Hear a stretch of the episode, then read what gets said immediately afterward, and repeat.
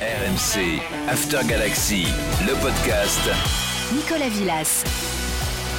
Oh, vive Votre podcast After Galaxy est là, vous aussi. Donc merci, merci euh, de nous être fidèles, de nous suivre sur votre appli, de nous liker, de nous commenter si ce n'est pas déjà fait. C'est vrai que c'est très important hein, de nous suivre. hein. Puis en plus comme ça, bah, vous aurez euh, au fur et à mesure les nouveaux épisodes qui se présentent. Dans cet épisode numéro 34, direction les Pays-Bas, direction Rotterdam et son quartier Feyenoord qui attend l'OM en demi-finale d'Europa Conference League. On y va au son de Unique et de son titre.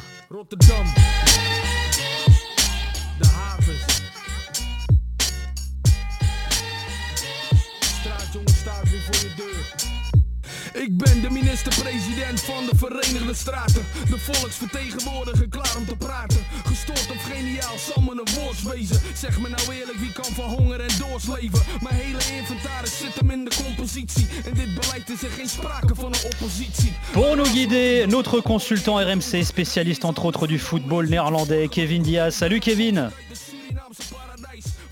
Ouais, salut à tous. Merci. Oui, voilà, bien sûr. euh, En VO, bien sûr, les, les puristes sauront. Il est formé à Metz, passé par euh, Nice, Lens, avant de rejoindre les Pays-Bas et le Nek Nijmegen et le Feyenoord. Il défend aujourd'hui euh, Courtrai en Belgique. Joris Dell est avec nous. Salut Joris, merci d'être là. Salut tout le monde, merci. Alors ça fait d'autant plus plaisir que tu te fais rare dans les médias, Joris. Donc merci d'être avec nous, Joris. hein. Merci, ouais, c'est vrai. Il est passionné par le Feyenoord, il anime le compte euh, Feyenoord France. Erwan est avec nous. Salut Erwan, merci d'être là toi aussi. Salut et merci de m'avoir invité. Eh ben merci à toi d'être là. D'ailleurs, j'ai envie qu'on commence par toi. Raconte-nous comment tu es devenu fan du Feyenoord et du football néerlandais, parce que c'est une belle histoire ça aussi. Et oui, Jamy, c'est une très belle histoire parce que j'ai commencé euh, à, à- donc quand j'étais euh, à l'école primaire, je rentrais et je regardais C'est pas sorcier et un jour il y a un épisode de C'est pas sorcier sur les Pays-Bas. J'ai tout de suite kiffé. Il y avait des histoires de polder, de moulins, tout ça. Euh, donc j'ai beaucoup, j'aimais beaucoup les Pays-Bas et euh, après j'ai eu l'occasion une fois d'aller aux Pays-Bas en vacances euh, avec mes parents. Et puis en 2002, il y a eu la finale de la coupe, enfin il y a eu la coupe UEFA, la, grande épopée de Feyenoord dans la coupe UEFA et la finale. Et voilà, la finale, ça a été le, le- évidemment il y avait un club néerlandais, j'étais pour le club néerlandais, bah, c'est tombé sur Feyenoord et puis ça m'a, c'est jamais parti après quoi. Et en plus, alors à tel point que tu as appris le néerlandais aussi. hein. Aussi, ouais, parce qu'à l'époque, euh, il y avait beaucoup moins de streams dans les années 2000. Et donc, pour suivre les matchs, il fallait écouter la radio. Et, euh, et donc, j'ai écouté Radio Rijnmond, qui est la radio de, régionale de Rotterdam, qui fait des lives de tous les matchs. Euh, à l'époque, en plus, même le stream pour les radios, c'était une galère pas possible. Il fallait se connecter deux heures avant le match, donc il fallait déjà être bien, bien déter. Et euh, pour suivre les matchs, bah, à force, euh, j'ai appris euh, le néerlandais comme ça, ouais. Donc, le néerlandais de- de- de, de, commentateurs complètement allumés qui commentent les matchs. Quoi.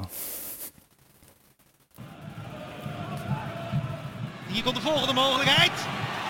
Goede redding van Joris Del. Kans was voor Ter Avest. Mokotjo uit de tweede lijn. Del opnieuw, rebound, weer voor de keeper. Drie reddingen voor die Franse doelman. In eh, 20 seconden. Série d'arrêts de Joris Dell avec le Nijmegen en VO, bien sûr. C'était juste avant de rejoindre le Feyenoord en 2018. Alors Joris, tu es à ce jour le seul Français de l'histoire du Feyenoord. tu as passé une saison à Rotterdam, tu as joué deux matchs avec l'équipe première. Et pourtant, je sais que ce club t'a profondément marqué, euh, Joris. Euh, ouais, ouais, c'est vrai que ça a été, euh, ça a été court, mais, euh, mais voilà, c'est un club qui a, qui a énormément compté pour moi. Euh, et je suis toujours en contact avec des membres du club d'ailleurs. Euh, J'ai eu deux joueurs là euh, sur les deux derniers jours d'ailleurs. Justin Baylo, le gardien, et, Jens Stronstra, donc qui est, malheureusement blessé. Mais, mais ouais, c'est un club qui m'a marqué parce que voilà, c'est c'est un mythe, quoi. C'est un, gros truc aux Pays-Bas. Je pense que les gens qui sont avec nous aujourd'hui sur le podcast vont le découvrir contre, contre Marseille, s'ils ne le connaissent pas déjà. Et puis euh, je pense que, que Erwan et, et Kevin peuvent en attester aussi. quoi.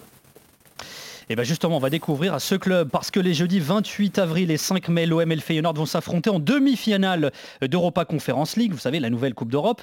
Euh, Pendant que Marseille venait à bout du PAOK Salonique en quart de finale, le Feyenoord éliminait le Slavia Prague. Au 3-3 du match aller s'en est suivi un succès 3-1 à Prague.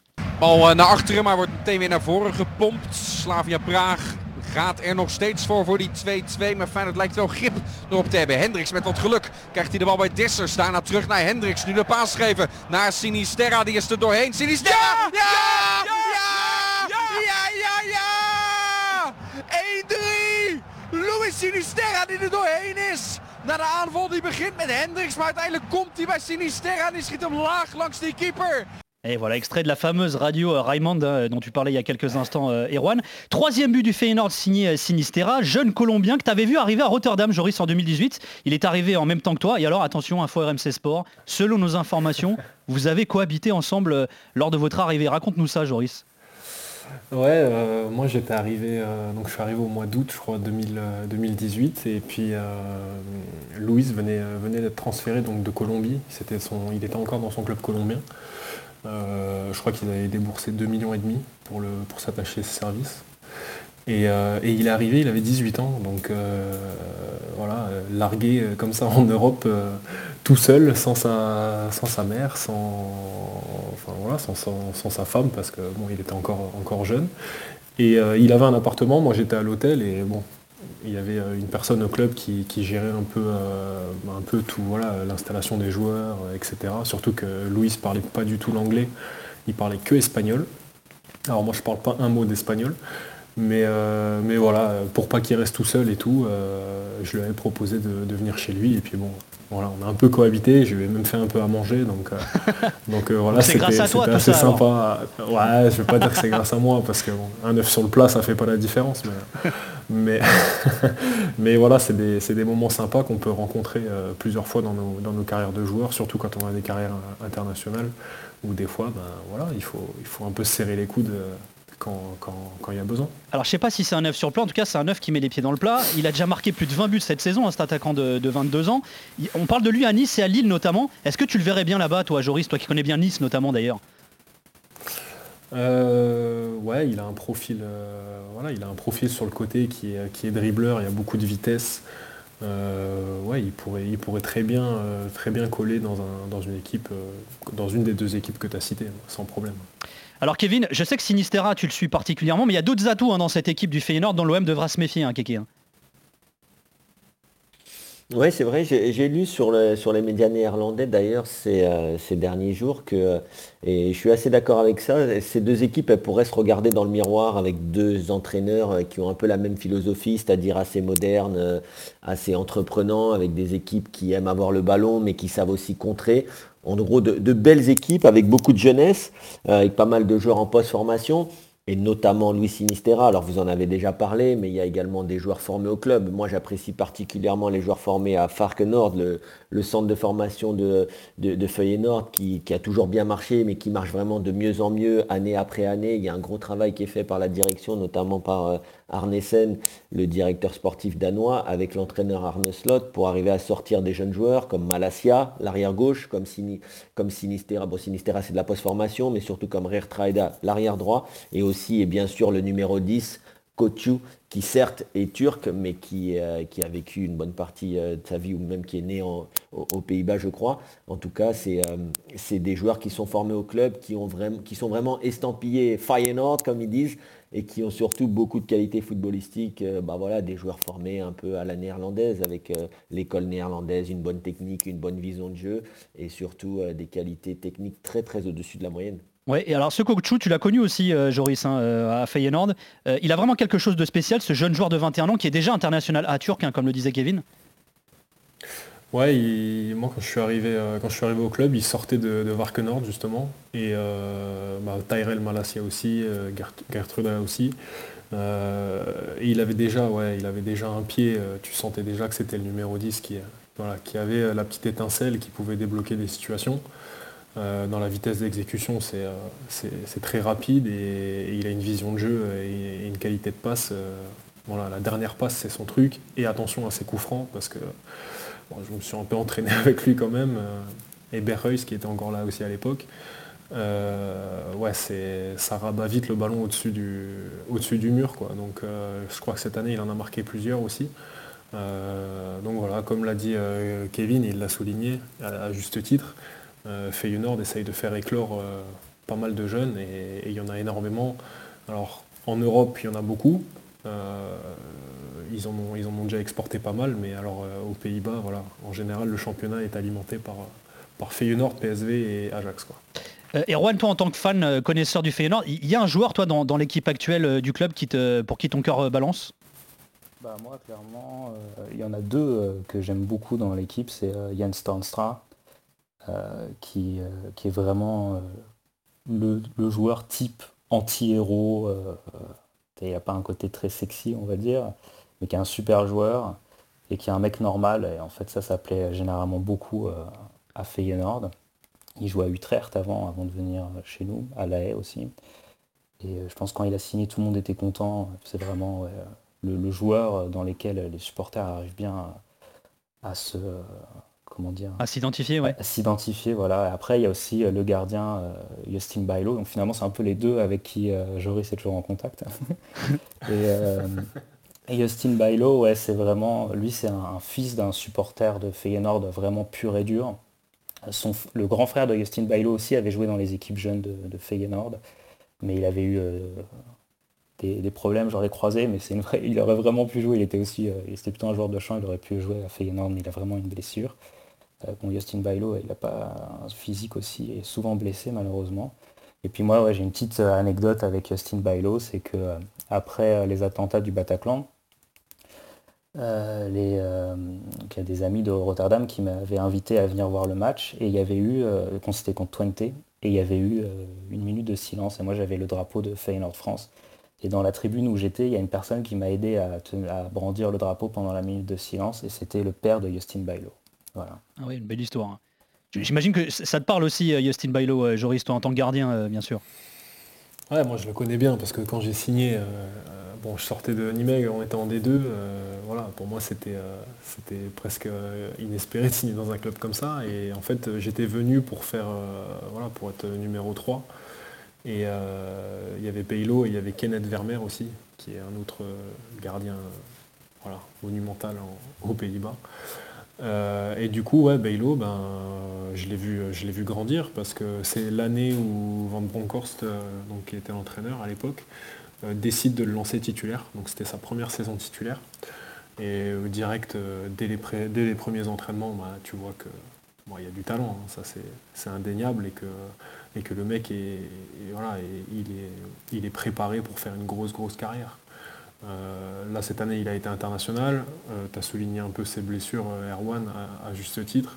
Où là, en fait, la blessure qui traîne aujourd'hui, je pense que c'est un, peu, je vais pas trop m'avancer, mais je pense que c'est un peu la même qu'il a eu l'année où moi j'étais à Feyenoord, à savoir son pied, donc il avait déjà eu une opération. Donc, voilà, mais s'il n'avait pas eu ça, je pense que cette année, on aurait pu vraiment voir une grosse saison de sa part parce qu'il avait vraiment très bien démarré. En plus de ça, c'est un super mec et il a une histoire un peu, euh, voilà, comme tu disais, euh, c'est un fils de supporter. En France, on en avait un comme ça avec qui j'ai joué aussi, euh, Alexis Bossetti à, Nice. donc qui a été, voilà, c'est vraiment une famille Feyenoord, Feyenoord à fond quoi. Tout le temps, tout le temps, tout le temps. Ik heb redelijk rustig meegefeest, omdat het zo belangrijk is dat ik me rustig gedraag.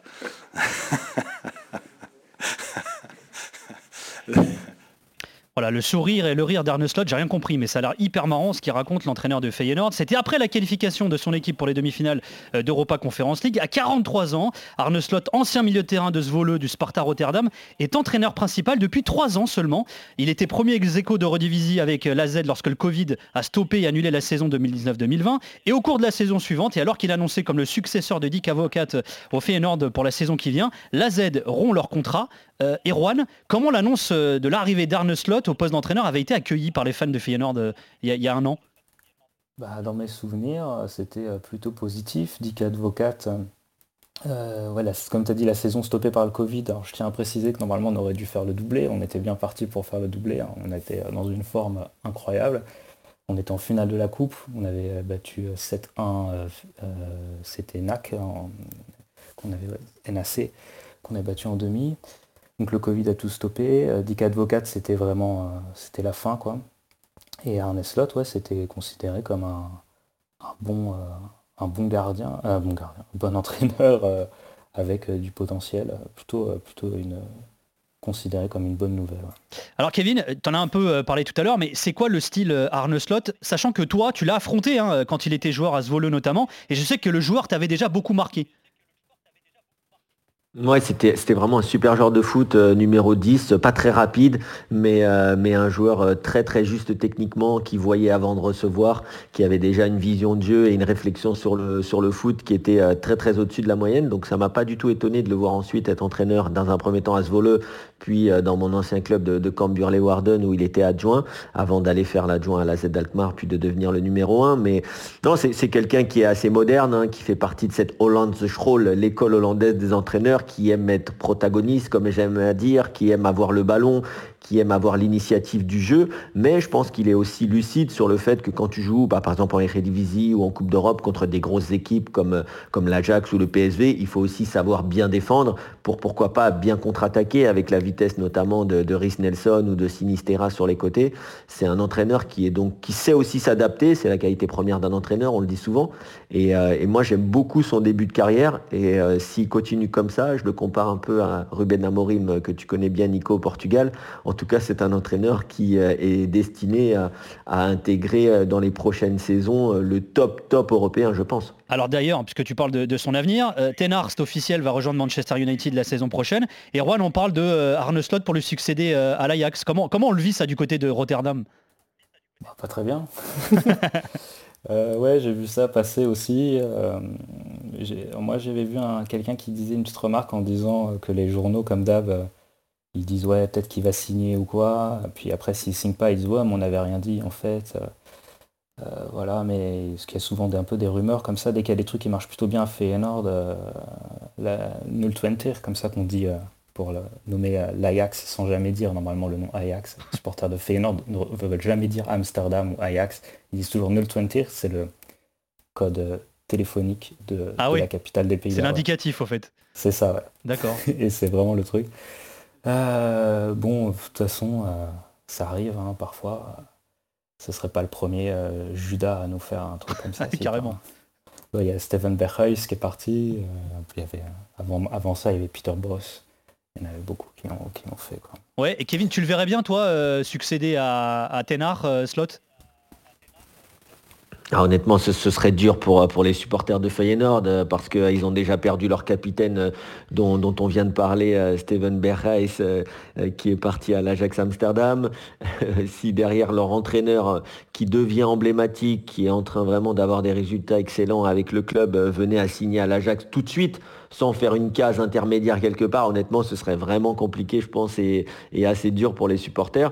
Donc euh, non, moi je pense qu'il ne devrait pas aller à l'Ajax. Il y a quelque chose à faire avec, euh, avec Feyenoord. Maintenant, bah, on sait que financièrement, euh, l'Ajax Amsterdam, ça se refuse difficilement aujourd'hui aux Pays-Bas.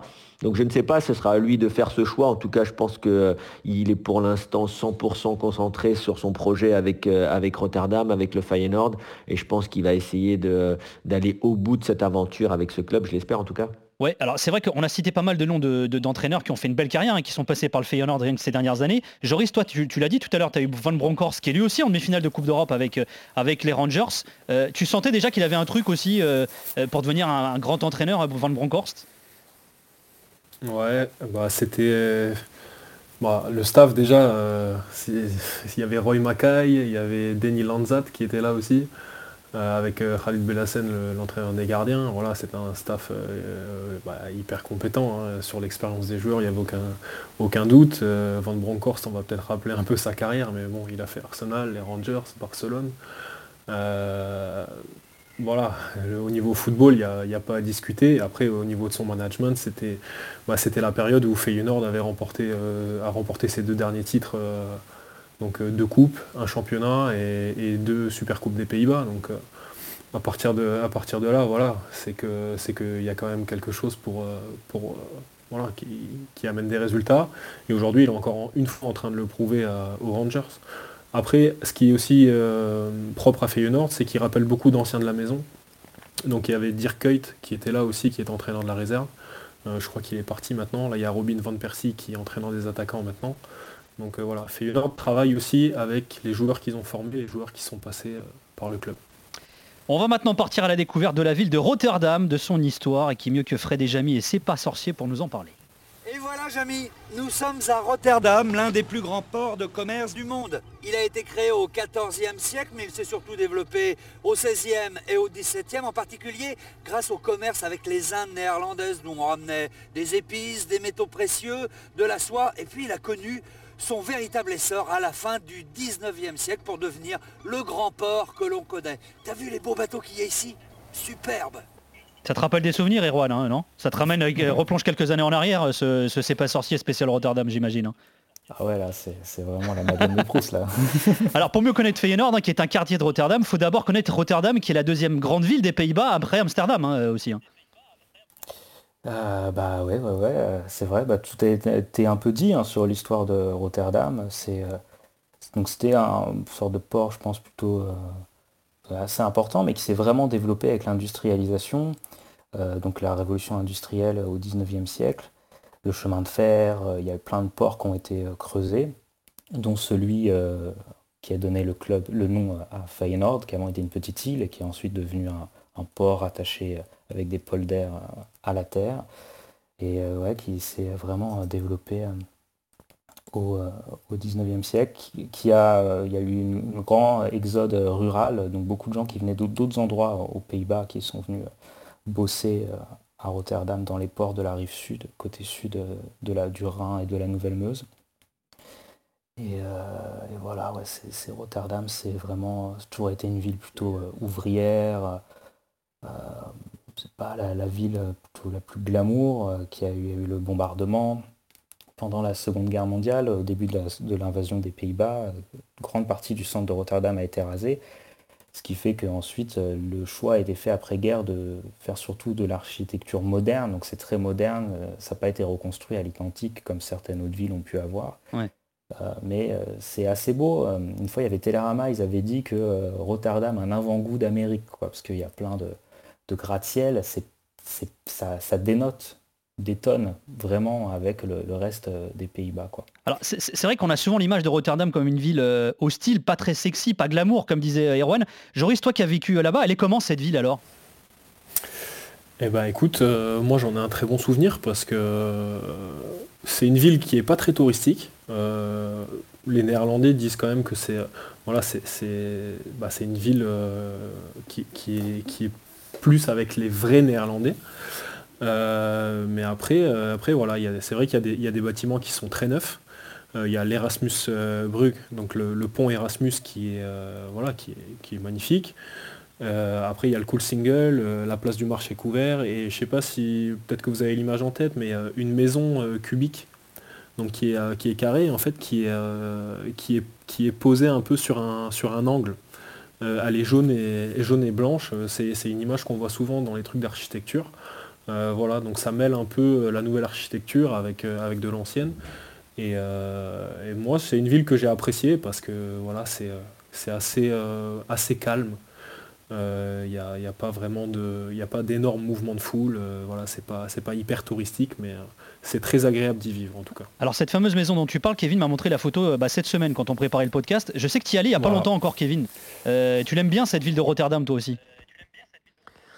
Ouais, bah après moi j'ai un de mes meilleurs amis, euh, Édouard Duplan, qui a joué euh, plus de 10 ans, euh, qui habite encore à Rotterdam, qui a joué pour le Sparta Rotterdam, l'autre, euh, l'un des trois grands clubs de, de, de Rotterdam, même si le plus grand est bien sûr le Feyenoord. Oui, moi c'est une ville que j'apprécie, j'ai- habité pas très loin lorsque je jouais à, Ros- à Rosendal, c'est vrai que j'ai passé pas mal de, de samedis après-midi là-bas. Il y a quand même quelque chose d'historique à rappeler, c'est-à-dire que Rotterdam a été une ville qui a été bombardée pendant la Deuxième Guerre mondiale et donc qui a été quasiment intégralement refaite et c'est pour ça que c'est- beaucoup plus, euh, beaucoup plus moderne, euh, peut-être moins typique euh, que, Amsterdam par exemple. Maintenant, c'est quand même une ville où il fait bon vivre, où il y a beaucoup de, melting pot, où il y a énormément de, de cultures qui se côtoient et, et je pense que c'est quand même une des villes, par exemple, pour sortir, pour tout ce qui est jeunesse où, euh, où, euh, où ça bouge bien et euh, c'est vraiment une ville très moderne et je suis d'accord avec la comparaison avec les États-Unis, c'est une ville qui est vraiment euh, un port, une ville portière ouverte vers, vers l'extérieur. Ouais, et Erwan, tu dis c'est une ville qui est très ouvrière. Est-ce que c'est de là que vient d'ailleurs le surnom du club, le club du peuple? Ah bah oui, euh, clairement. Ouais. Euh, déjà, je reviens sur le- ce que disait Kevin, parce que donc euh, c'est vrai qu'il y a beaucoup d'architecture moderne, Mais en fait, ça c'est aussi le, petit, petite touche négative de Rotterdam, c'est qu'il y a des vieux quartiers ouvriers. Donc ça revient aussi à la question, quartiers ouvriers du 19e siècle, début du 20e, qui sont parfois rasés, alors que c'est des belles maisons en briques et tout, pour euh, mettre... Euh, c'est vraiment un choix quoi, de tout le temps remettre des trucs euh, plutôt modernes. Mais aux Pays-Bas, les architectes sont plutôt bons, donc c'est plutôt joli. et par contre, ces nouveaux trucs, ça fait que par exemple, le, vieux stade, un des premiers stades de Feyenoord, avant de Cape, il y avait des, vieilles maisons qui existaient encore, où depuis ces maisons, les gens regardaient depuis les balcons de ces maisons les matchs, et ils les ont rasés il n'y a pas longtemps. Ça fait un peu de mal au cœur. Euh, et, ouais, c'est une ville très. Euh, bah, euh, parce qu'il y avait tous les ports, les gens qui venaient, puis de, d'autres endroits. Enfin ouais, c'est une ville mondiale. Et le, club étant fondé par des, gens qui bossaient dans les ports ou, proches de gens qui bossaient dans les ports, c'est de là ouais, que vient le, surnom. On va maintenant s'intéresser à la place du Feyenoord dans le paysage footballistique néerlandais. Le dernier titre du Feyenoord remonte à 2018, une super coupe des Pays-Bas remportée au tir au but face au PSV. Zoet heeft er al twee gepakt. Pakt hij ook deze? Jordi Klaasie. En Jordi Klaasie zorgt ervoor dat de Johan Cruijffschaal 2018, de 23e editie van de Nederlandse Supercup, gaat naar Feyenoord. Et le Feyenoord qui fait partie du top 3, le top 3 du foot néerlandais avec l'Ajax et le PSV. Et Rouen, il se situe où le, Feyenoord sportivement par, euh, par rapport à ses principaux rivaux? Bah, il se passe qu'il euh, y, a une chanson euh, comme ça d'un chanteur qui chante Feyenoord qui dit ouais bon bah Feyenoord ça va un peu pas trop mal, on est champion tous les 10 ans quoi. C'est un peu ça. C'est le troisième du top 3 quoi en termes de titres. Bah ouais, avant on était le deuxième, à un moment on était le premier, euh, quand c'était le début de la profession, le foot pro aux Pays-Bas, c'est dans les années 50. Au début ça commence fort entre l'Ajax et nous. Euh, et puis euh, c'est encore une grande histoire. Feyenoord était un peu géré par un mec qui s'appelait Corky Bom, qui était un mania un peu de, trucs de produits pétroliers et de, de charbon, de trucs comme ça un peu un magouilleur aussi. Et euh, quand il est parti, en gros, Feyenoord, parti après qu'on ait gagné les Coupes d'Europe, Feyenoord a depuis euh, un peu du mal. On n'est pas, on n'est pas, on a du mal à, faire. On fait une saison coup d'éclat et puis après on galère pas mal. Pendant qu'un club comme le PSV euh, a enchaîné les titres, un truc de ouf, quoi, et donc nous dépasse bien. Maintenant ils sont presque à 30 titres, je crois, alors que nous on reste bloqué à 14, 15 on rappelle, hein, c'est une Ligue des Champions en 70 et deux mm. Coupes de l'UEFA en 74 et 2002. Hein. Le, le, Feyenoord. Joris, toi, tu avais signé au Feyenoord au moment de ce dernier titre, hein, de cette super coupe remportée en 2018 euh, face au PSV. Est-ce que tu sentais le poids de l'histoire euh, quand tu as signé dans ce club? Euh, Ouais, j'ai signé une semaine après qu'il l'ait remporté. Les boules, quand même. T'étais pas sur la feuille de match, c'est con. Non. Euh, ouais, tu sens, bah, de toute façon, quand tu arrives euh, au nouveau centre d'entraînement, déjà il s'appelle 1908, donc euh, l'année de la création du club. Et puis après, voilà, quand tu marches dans les couloirs, bah, tu vois, il y a un portrait de Johan Cruyff, il y a tout le palmarès, le palmarès est affiché, est affiché partout dans le stade, sur des, le long des tribunes. Et puis quand tu vois, bah, quand tu vois tous les joueurs qui sont passés par là, euh, voilà, forcément, euh, tu, sens que ça a une histoire sportive, mais que ça a aussi une histoire euh, voilà, pour les supporters, pour les gens qui supportent. Parce que c'est, c'est, quelque chose, Feyenoord, c'est vraiment une institution à Rotterdam. tout à l'heure, Kevin évoquait les, deux autres clubs de Rotterdam. Avant que ces deux autres clubs voilà, rattrapent Feyenoord, je pense qu'il peut se passer euh, pas mal d'années, même de siècles. Alors cela dit, c'est long, hein, 4 ans sans titre pour un club comme le Feyenoord. Kevin, comment on explique cette, euh, cette euh, traversée du désert, entre guillemets, même si 4 ans, c'est pas non plus une éternité, mais c'est quand même long pour un gros club? Mais en fait, c'est pour ça que la, comparaison entre l'Olympique de Marseille et, Feyenoord est intéressante parce que l'OM aussi a du mal à gagner plus d'un grand titre tous les 10 ans. ça fait 10 ans cette année. Depuis son hégémonie. Voilà. Donc euh, c'est aussi la passion, la passion que, dégage ce club euh, et euh, du coup l'engouement de, ces, de, ces, nombreux supporters qui, on a l'impression, dépassent ou en tout cas dépassaient euh, trop souvent les, ambitions réelles du club. C'est-à-dire qu'elles étaient gérées par, des, euh, par euh, des, propriétaires qui étaient eux-mêmes supporters, qui avaient tendance à s'enflammer un peu, à ne pas faire des choix vraiment raisonnés et raisonnables, notamment financièrement, pour justement essayer de, de de récompenser euh, la passion de, leurs supporters. Donc à partir de là, quand tu n'as pas une gestion qui est rationnelle au plus haut niveau, quand tu as énormément d'attentes créées par un club, mais qu'en face, tu as quand même deux géants que sont le, PSV et surtout l'Ajax Amsterdam, eh ben forcément c'est difficile pour le troisième club des Pays-Bas qui est, Feyenoord d'arriver à, combiner euh, la passion, les attentes d'un côté et la réalité de l'autre. Et je pense vraiment que ça a été leur problème sur les dix dernières années au moins, parce qu'ils ont eu des belles générations, ils ont eu des bons joueurs, des bons entraîneurs, mais ils ont eu du mal à combiner euh, ce qu'est aujourd'hui l'entité ou ce que doivent être euh, euh, les entités que représente un, club de très haut niveau en Europe. Ouais, ça rejoint un peu ce que tu disais d'ailleurs, Erwan, hein, au niveau de l'analyse, d'expliquer pourquoi le Feyenoord n'y arrive pas ces dernières saisons. Tu es d'accord avec ce que dit Kevin? Bah Moi, je dirais que dans les supporters de Feyenoord vont souvent trouver qu'un des problèmes, c'est justement il n'y a pas suffisamment de gens qui aiment vraiment le club, qui sont euh, à la direction et qui gèrent les affaires. Euh, mais je suis d'accord pour dire que les, gens qui gèrent, ils gèrent pas ça très bien. Euh, c'est un peu fait n'importe comment. Il y a aussi bon, des histoires, ça, mais je pense qu'on va pas partir sur ces, sur ces, histoires-là, du club qui est la propriété de gens qui s'appellent les amis de Feyenoord, Vrienden van Feyenoord. Et c'est des gens qui sont un peu des peu une, je sais pas comment dire, peut-être gestion mafieuse, c'est peut-être un peu de la diffamation de dire ça. Ouais, c'est un peu obscur quoi. Voilà, mais c'est très opaque et euh, ils, ils, ont, ils ont pas forcément, il y a un ils ont aidé, on pourrait dire ils ont aidé le club quand il y a eu des gros problèmes financiers vers 2010, 2008-2010, mais euh, après ils ont aussi euh, bloqué beaucoup de possibilités. Mais je trouve quand même que ça fait un moment que ça se passe un peu mieux, il y a un peu plus de vision qui s'installe. Euh, depuis un moment. Quoi. Euh, Kevin faisait la comparaison il y a quelques instants entre l'OM et, euh, le Feyenoord. c'est vrai qu'il y a aussi une chose, vous savez, vous connaissez le slogan des, Marseillais, à jamais les premiers. Le Feyenoord a été le premier club néerlandais à remporter un trophée majeur international. Tu es d'accord toi avec cette comparaison, Joris Est-ce que le Feyenoord c'est un peu l'OM finalement des Pays-Bas? Euh, bah, c'est vrai qu'il y, a une passion qui est, euh, qui est énorme euh, pour ce club. voilà, c'est un, club qui compte aussi, tout comme Marseille compte en France. Donc, donc ouais, je, pense qu'on peut les comparer. Et de toute façon, c'est sûr qu'il y aura un match sur le terrain, mais il y aura aussi un match en tribune sur, sur cette double confrontation. Quoi. Je pense que pour ceux qui aiment le foot, voilà, c'est ce genre d'ambiance et ce genre de match qu'on va aimer regarder. Ce qui fait la réputation du Feyenoord, ce sont aussi ses supporters.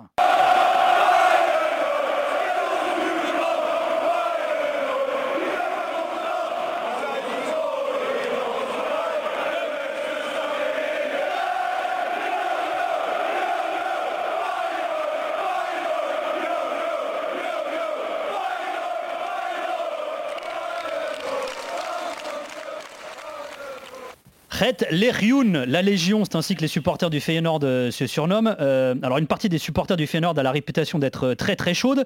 Et Rouen, on se souvient en France notamment des incidents lors du match de Coupe d'Europe contre Nancy. Alors c'était en 2006 qui avait impliqué des hooligans du, Feyenoord également. C'est vrai qu'ils n'ont pas forcément très bonne presse, hein, les, supporters du Feyenoord. Eh bah ouais, non. ouais, ça, date des années 80 aux Pays-Bas. Bah, en fait, le, premier grand truc de hooliganisme qu'il a pu avoir aux Pays-Bas, c'était en 1974 quand il y a eu la, finale retour, parce qu'à l'époque c'était en deux manches, les, finales de Coupe UEFA. Le match retour contre Tottenham et les supporters de Tottenham, ils ont retourné le centre de, Rotterdam. Ça a été la première expérience de hooliganisme aux Pays-Bas qui était jusqu'à présent un pays euh, très, euh, très euh, tranquille. Et puis ça a un peu commencé à infuser. et après, à Rotterdam, ouais, c'était un peu l'épicentre mais à l'Ajax aussi, hein, ils ont des, gros groupes de hooligans très, on pourrait dire, réputés.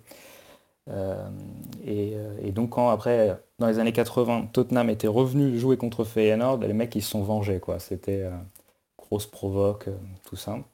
Et, et, bon bah depuis, ouais, c'est vrai qu'il y a ce truc de quand Feyenoord se déplace. souvent il y a des, des problèmes. Bon, après, on peut faire ça d'une façon sensationnaliste.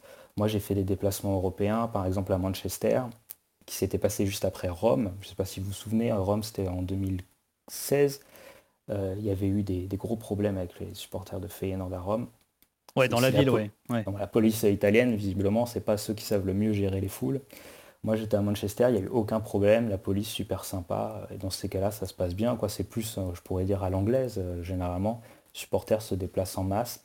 Mais même dans les matchs de championnat, hein, souvent on fait ça, on se déplace, on va dans une ville à côté de la ville où il y a le match, on boit dans la journée, puis après on, va au match. et donc dans les Coupes d'Europe, bah, il y, a beaucoup de supporters qui se déplacent. Et après, il y a aussi bon, bah, des, gens qui viennent. Euh, ouais, ça, existe. Quoi. Moi, quand j'ai fait un déplacement en Suisse, euh, je m'étais fait contrôler à la frontière. Euh, un truc de ouf. les mecs, ils avaient compris que j'étais supporter de Feyenoord. Les douaniers, ils avaient tout fouillé. Pareil, mes potes qui venaient avec des voitures immatriculées aux Pays-Bas. Donc ça, c'était pour le match contre Young Boys que j'ai dit. Hein. Les mecs qui venaient des Pays-Bas, ils s'étaient fait fouiller. On regardait toutes les marques des vêtements pour être sûr que ce soit pas des, les marques de, hooligans ou des trucs comme ça. Enfin, c'était. Euh, et alors justement, parce qu'on a en mémoire aussi ce qui s'est passé entre Marseille et le PAOK en, quart de finale, les, incidents. D'ailleurs, il y a, le virage nord sera fermé hein, pour euh, la réception du, du. Qu'est-ce qui se dit à Rotterdam? Est-ce qu'il y a des échos par rapport euh, bah, à ce qui peut éventuellement se passer avec des, éventuels fans de l'OM aussi? Moi, j'ai rien vu de, de, particulier. Il y, a, ce truc, hein, euh, je pense à Rotterdam, de toute façon, euh, c'est un peu comme Millwall, euh, no one like us, we don't care. bon, franchement, je, c'est très bien, le stade est très bien fait, normalement, il n'y a pas de, problème. Hein, donc moi je suis pas, voilà, je ne vais pas dire que en principe il se passera rien. Enfin, en général c'est plutôt ça, il se passe pas grand chose non plus, sauf quand ça, ça dérape. Et alors, Joris, quand on est joueur du Feyenoord, euh, est-ce qu'on ressent une pression particulière liée à ses supporters, justement, euh, qui ont quand même la réputation d'être très chauds euh, à Feyenoord? Bah après c'est sûr que quand t'as pas de résultats. Moi, j'ai eu de la chance l'année où j'y étais, on a eu, on a eu des résultats corrects, on s'est qualifié pour l'Europe. Euh, donc euh, voilà, mais, euh, mais sinon non, il n'y a pas. Ouais, je pense que tu peux prendre un coup de chaud quand même, quoi. Enfin un coup de chaud.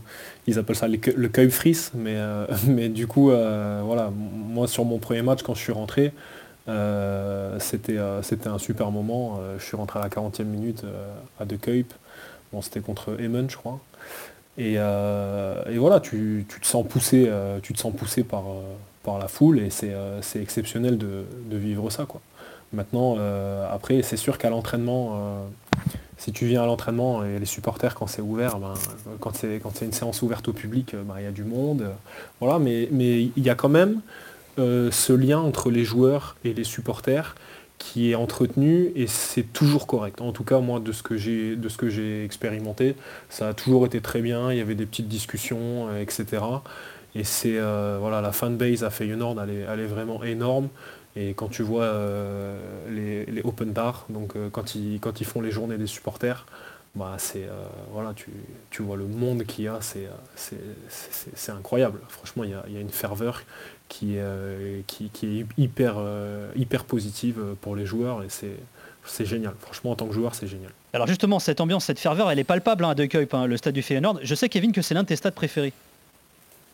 Ouais, je pense que c'est le, le, plus beau stade de football euh, aux Pays-Bas. C'est pour ça d'ailleurs que la sélection joue souvent là-bas, même si c'est en termes de capacité plus petit que, que l'Arena d'Amsterdam. Alors les supporters de l'Ajax ne seront pas d'accord, mais euh, je pense que quand même euh, le, stade de Kuip, c'est le stade le plus emblématique, c'est le stade où le, public est le plus proche de la pelouse aussi, ça joue. C'est le stade aussi, ce qui est important pour les joueurs, et ça Joris peut en témoigner, c'est la plus belle pelouse de Feyenoord depuis, depuis une petite dizaine d'années. C'est la plus belle pelouse des Pays-Bas, et ça c'est important. Et donc, euh, donc oui, je pense que footballistiquement, c'est la plus belle atmosphère.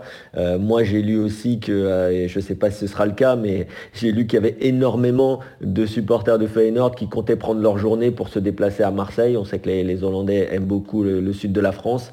Donc, je ne sais pas si on va se retrouver avec un Francfort bis au, au, Camp Nou, mais, mais en tout cas, il y aura énormément de supporters de Feyenoord si, si on les laisse se déplacer à Marseille, ça, que, que tout le monde soit prévenu. Il y aura du tu penses Tu as eu des infos là-dessus? Bah, bah, il y a toujours clairement du monde. Euh, quand, Manchester, quand on a joué contre United, c'était 10 000, je crois, supporters de Feyenoord qui sont allés euh, Ah oui. à Manchester. Et euh, pour des matchs comme ça, tout le monde a envie d'y aller. donc, ouais, moi, de ce que j'ai l'impression, c'est tout le monde. a- J'ai même des potes qui vont plus voir les matchs, là, ils m'envoient des messages en disant qu'ils viennent. Quoi. Donc, bon.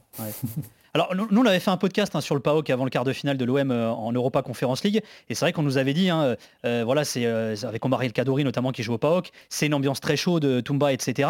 Euh, là vous nous dites la même finalement sur, euh, sur euh, De Kuip. Il a vraiment un truc spécial ce stade ou alors est-ce que c'est aussi un truc, euh, je sais pas, qui est un peu euh, exagéré finalement? C'est un peu un mythe. Il y a vraiment quelque chose de spécial à De Kuip, euh, euh, Erwan?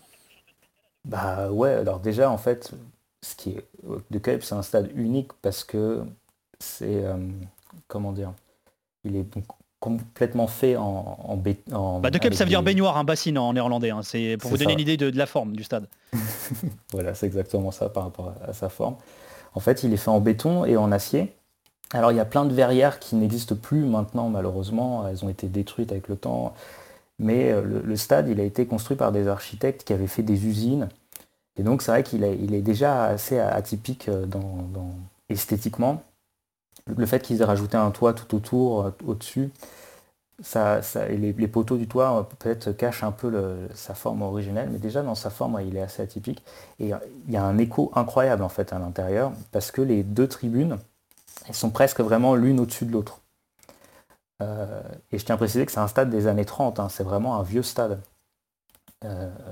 Donc il y a, c'est vrai qu'il y a, déjà dans, son architecture, il est assez particulier, il est très grand et en même temps il fait pas si grand que ça. Euh, il y a beaucoup, euh, beaucoup d'é- d'écho.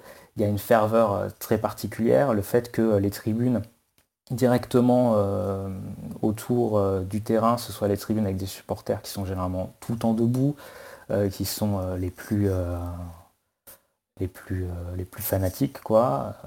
Et ouais, il y a, y a- le, je dirais que c'est l'ambiance et le stade qui fait un, cocktail assez particulier. Euh, et quand ça commence à chanter, quand tout le monde commence à chanter, là c'est une grosse ambiance. C'est pas une ambiance type ultra.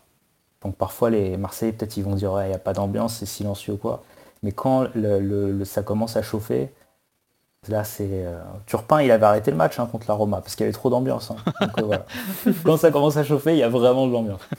Juste pour conclure, euh, Joris, à quoi l'OM doit s'attendre à De du coup? Ah bah ils doivent s'attendre à, à ce que Feyenoord emballe le match, hein. ça c'est clair et net, parce qu'ils savent que poussés par leur public, ils peuvent renverser tout le monde. hein. Euh, nous à l'époque on avait renversé l'Ajax euh, 6-2, c'était historique. Et là il y avait une ambiance, euh, voilà, tu. Là, il n'y a pas de fatigue, il n'y a pas de douleur, il n'y a rien du tout. hein. Donc euh, les, les joueurs de, les joueurs de Feyenoord, ils vont, ouais, ils vont mettre une grosse pression et puis ils vont essayer d'enflammer tout ça. Quoi. Même question, le mot de la fin, Kevin, là-dessus? Ouais, je pense qu'il euh, y aura le Erst Quatir, comme on dit là-bas, c'est-à-dire le premier quart d'heure où ils vont essayer d'enflammer le match, ils vont euh, presser, les, supporters vont, vraiment pousser. Et ensuite, euh, ensuite, ce sera aussi à l'OM de gérer leurs émotions et d'arriver à, à mettre en place leur jeu. Je pense que Feyenoord peut laisser le ballon hein, dans, un, deuxième temps dans ce match euh, euh, parce qu'ils ils aiment aussi, euh, je l'ai dit tout à l'heure, faire des attaques rapides et jouer dans les phases de transition. Mais en tout cas, ce qui est bien, c'est qu'on va assister à une belle demi-finale de Coupe d'Europe et, et entre deux belles équipes avec des entraîneurs qui ont des idées de jeu modernes et enthousiasmantes. Donc moi, je m'attends vraiment à prendre du plaisir à regarder ces matchs. On l'espère en tout cas, ce sera jeudi 28 avril et le jeudi qui suit sur RMC et RMC Sport. C'est la fin de ce podcast spécial Feyenoord, prochain adversaire de l'OM donc en demi-finale d'Europa Conference League. Merci Jimmy Brown, Jérôme Thomas, Geoffrey Cherpi à, à la production. Merci Sylvain Kemener à la réalisation. Merci euh, Joris Del, belle fin de saison à toi avec Courtrai euh, en Belgique. Euh, que- comment se dessine ton avenir euh, du coup euh, Joris? Ben, pour l'instant, il me reste un an de contrat. euh, voilà, j'attends de, de rencontrer mes, mes dirigeants, donc euh, on verra. Eh ben on verra. Merci Erwan qu'on retrouve sur le compte Twitter France. Merci d'avoir été avec nous Erwan. De rien. Merci Kevin Diaz qu'on retrouve dans l'after, hein, entre autres, hein, bien entendu. Merci Kevin. Salut les gars. Et voilà, et Kevin et Erwan que vous retrouvez également sur Twitter en train de s'embrouiller, bien entendu, bien sûr. Ça c'est le grand classique de Twitter. C'est le classiqueur de Twitter. Merci à toutes et à tous. Comme d'habitude, on se quitte en musique avec YD Metals et Monta et son titre Ons Feyenoord, un clip tourné à deux bien sûr. Bisous, de vous. Matchday en Rotterdam is hongerig. Het is tijd om onze kuip te laten kolken. Backstage zijn onze jongens aan het donderen. Als Soes met een bliksemschicht klaar om te stormen. Samen één goal. Nog drie minuten het EO Feyenoord. Klinkt van de tribunes, de tunnel open. Spelers lopen door goud, ligt het spandoek boven de fanatieke aanhang ontvouwt zich. Dit is ons huis, wakker vanaf de start Met het mes tussen de tanden, scherp vanaf de aftrap. Bij Feyenoord zit de strijd in het hart. Gasten over mijn lijk, mentaliteit op de grasmat. RMC, After Galaxy, le podcast. Nicolas Villas.